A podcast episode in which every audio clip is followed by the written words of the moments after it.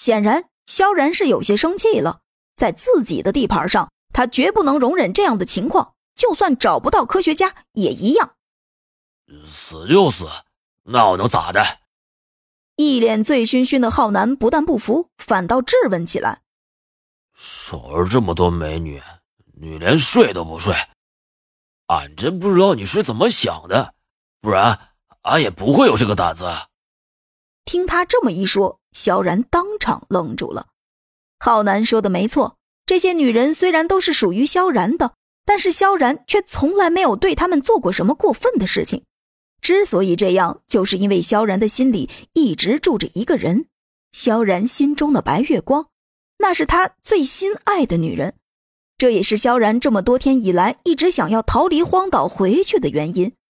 一开始，老板刘华龙把护送小姨子这个任务交给他的时候，他本是想拒绝，也是因为那个女人。想着想着，萧然心里不由得生出阵阵思念。此时，天豪集团总部。刘华龙的属下激动的喊道：“刘总，系统已经升级好了，现在就可以使用。赶快使用，让观众们好好看看这小子到底是怎么想的。”刘华龙也是既激动又淫邪的说道：“他实在是没想到，让萧然和自己那么多小姨子跑路，竟然连一点那个想法都没有。这小子确实挺能挺的。”那个手下一顿操作之后。直播间紧接着就出现了一串串的字样。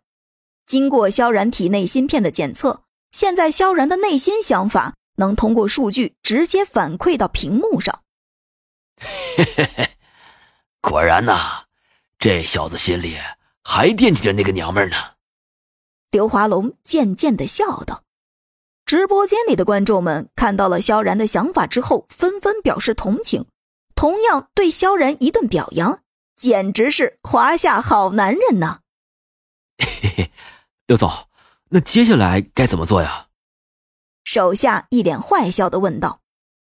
既然这样，那还用我多说什么吗？嗯，收到。紧接着，手下又是一顿操作，直播间再次闪起金黄的任务框。这次观众们全都中招了，他们就是抓住了观众的这种怜悯心理。既然萧然心中有他那个日思夜想的女人，那就把那个女人带到荒岛上去。